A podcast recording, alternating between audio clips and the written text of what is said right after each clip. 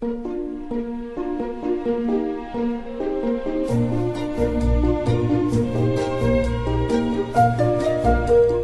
末的午夜场，快乐芬多金，Emily 带给你自在好心情，最舒服的姿势，最安静的角落，享受一个人的夜生活。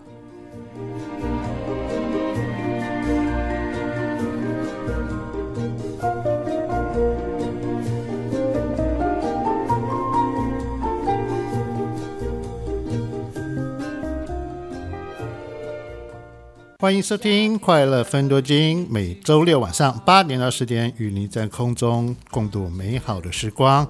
各位听众，大家好，我是今天的代班主持人张秉忠。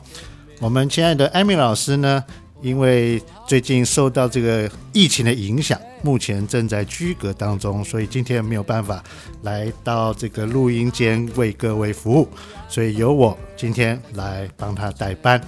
夏天快到了。大家对夏天期待吗？我身边的很多朋友，因为都有小孩了，最近开始为了小朋友的这个夏天暑假要怎么安排啊，伤透脑筋。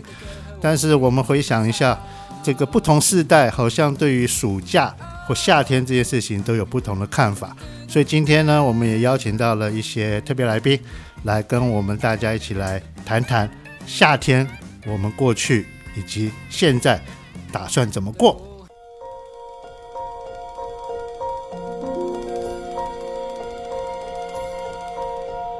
欢迎收听《快乐分多精》，大家好，我是今天的代班主持人张敏忠。我们 Amy 老师因为在居隔啊，所以今天呢由我来代班。我们 Amy 老师下个礼拜就会回来了。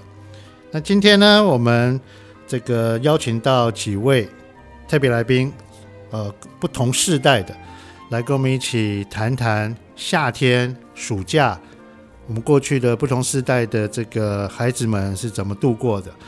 然后，当然也接下来呢，会提供一些目前身为家长的啊、目前有孩子这个即将迎接暑假的到来，那要怎么帮他们安排？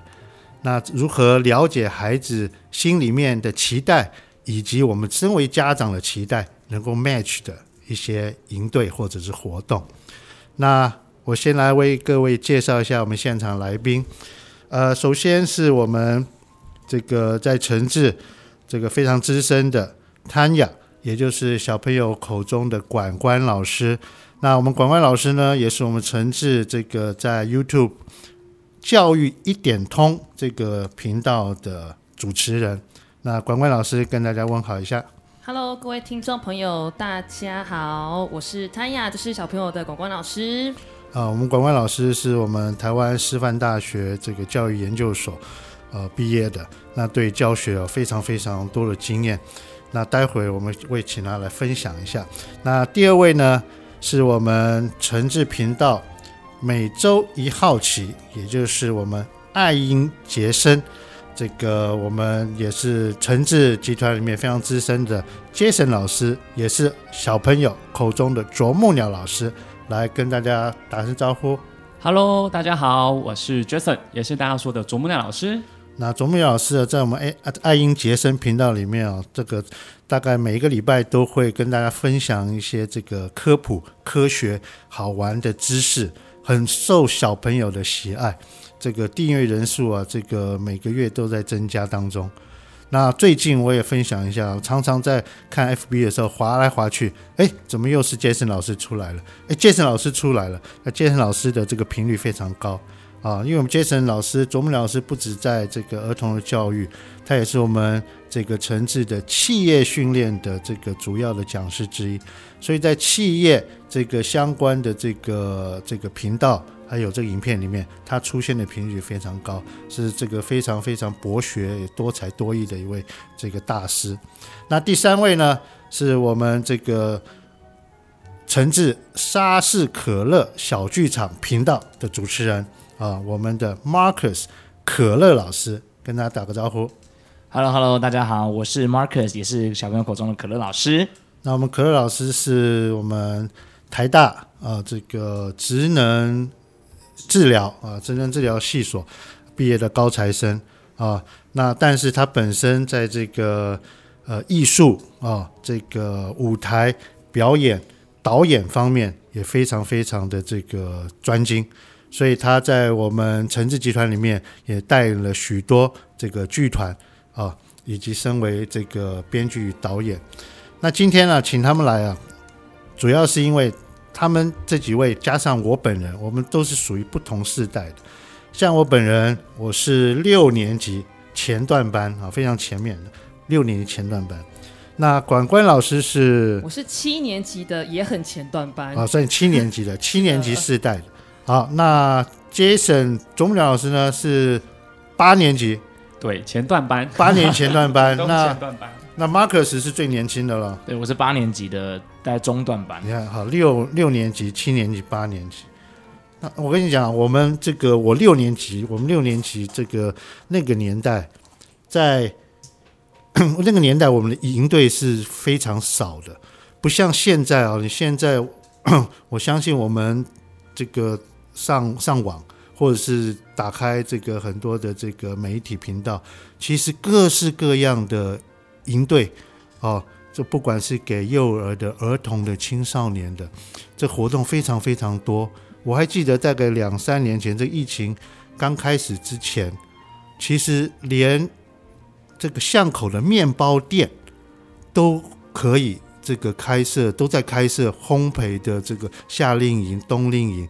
啊，好像各个行业其实他只要有有空间，或是这个呃有有这个老师，或是老板自己本身啊的这这个自己的技能，他都可以开一个什么样的营队来招生。那个时候真的是百这个百家争鸣，百花齐放。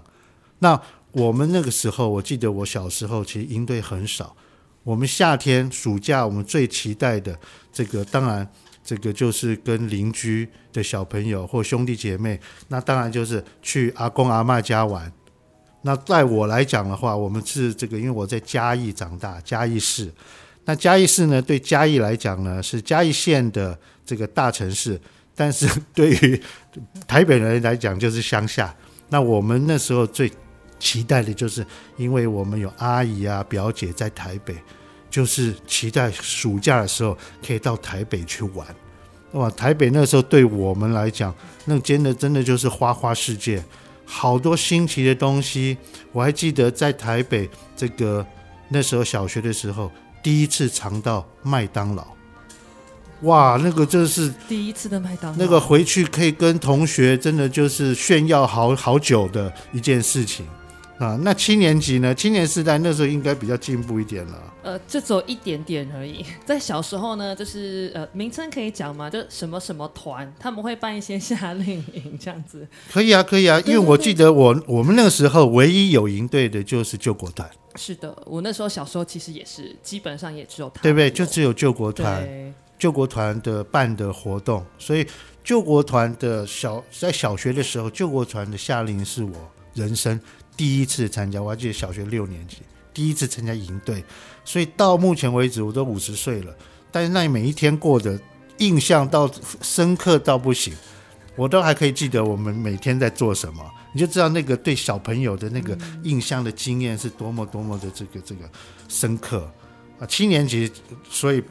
对，跟六年级的这个差别不太大。对，我们应该世代差距没有这么大。对，那个是那个时候的，好歹差了十年了。对，在在但是在那个时候的营队的确没有那么丰富多元，然后他就会说啊，可以交很多的朋友，晚上会一起唱歌，然后大家会一起吃饭，然后会有一些像萤火晚会像这样的东西。小时候就真的会很印象深刻。但我相信我们现在这个在收音机前面的听众有很多，应该就是五六七年级的这个伙伴。我想大家的经验都会差不多。那个时候，其实我们跟邻居或是同学的这个情感是很紧密的。真的是放学或者是暑假，其实都是找邻居或找同学。当然那时候没有手机，没有网络，就是直接骑脚踏车到他们家门口叫他名字。叫他出来，对对对，有空有空就出来玩了啊，没有空就明天再说，对不对？对都是这样子。对，对，对，对，哦，那来八年级的小朋友们，嗯呃，老师，我觉得在那在小学的阶段，其实蛮多同学真的暑假如果没特别活动，真的会在家打电动。但是我觉得那时候很有趣是，因为学校老师，因为我念学校也是比较乡下了，所以既然你是在哪里长大的？在桃园的周末周妙老师在桃园长大的。对对对，但是呢，我去地方比较乡乡下一点，但那时候老师就会知道大家都会有这种状态，所以在暑假的时候就会安排同学们啊、呃，我印象深刻，那时候老师就会安排我们在附近的田去控窑。哎，那还不错呀，那个其实跟我们这个嘉义乡下的会玩的东西差不多呀。但是现在的孩子很难去接触到这个这个部分的这种田野啦，或者是真的在大自然里面，就旁边有田，但现在好像旁边有田的这个机会很少了。对啊，我觉得就即使那时候，虽然我住的地方附近很多田，但是自己都未必会实际去经历，甚至去碰、去摸这些东西，只知道有。对，所以我觉得。至少那时候老师有一个机会让我可以去接触真的实际这个土地上啊，以及我们实作这这件事如何去进行的。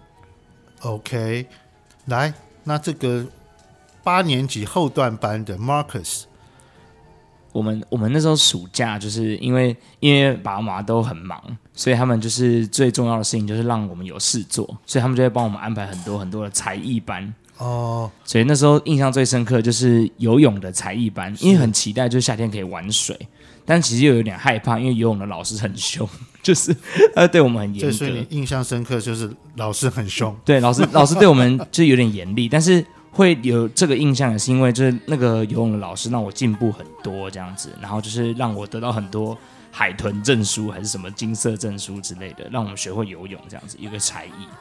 其实，其实我们从这个不同世代，可以看到，基本上可以了解整个这个社会的演变，对不对？其实像我们那个时候六七年级，其实基本上有些时候，好像家长也不是很烦恼怎么安安排我们，好像我们自己自己在家里面就会找乐子，要不然就是旁边找邻居、找同学，好像家长也蛮放心的啊。你们出去玩，反正几点回来吃饭就可以了。但是慢慢慢慢到了整个八年级、九年级啊，现在这个时代，其实家长很，其实我我觉得就是第一个也不太放心让孩子自己去跟在外面去跟同学一起，哦，可能这个交通也不方便，然后现在的人的这个人际关系啊等等，我觉得这个是一个很大的转变。所以你看，从我们到 Marcus 的这个家长对我们的安排就有很大的变化。OK，但是我觉得就是我们现在长到这个已经入社会了，但是如果说你今天有了小孩，或者是这个我们想说好，那让你再回到童年，有没有什么你觉得如果是现在，那我会想做什么？或我参加了营队，想一下，我们音乐之后再回来。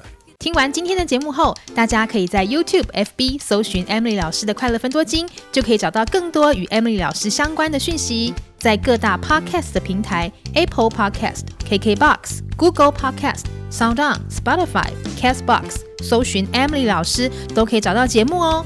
欢迎大家分享，也期待收到您的留言和提问。Emily 老师的快乐分多金，我们下次见，拜拜。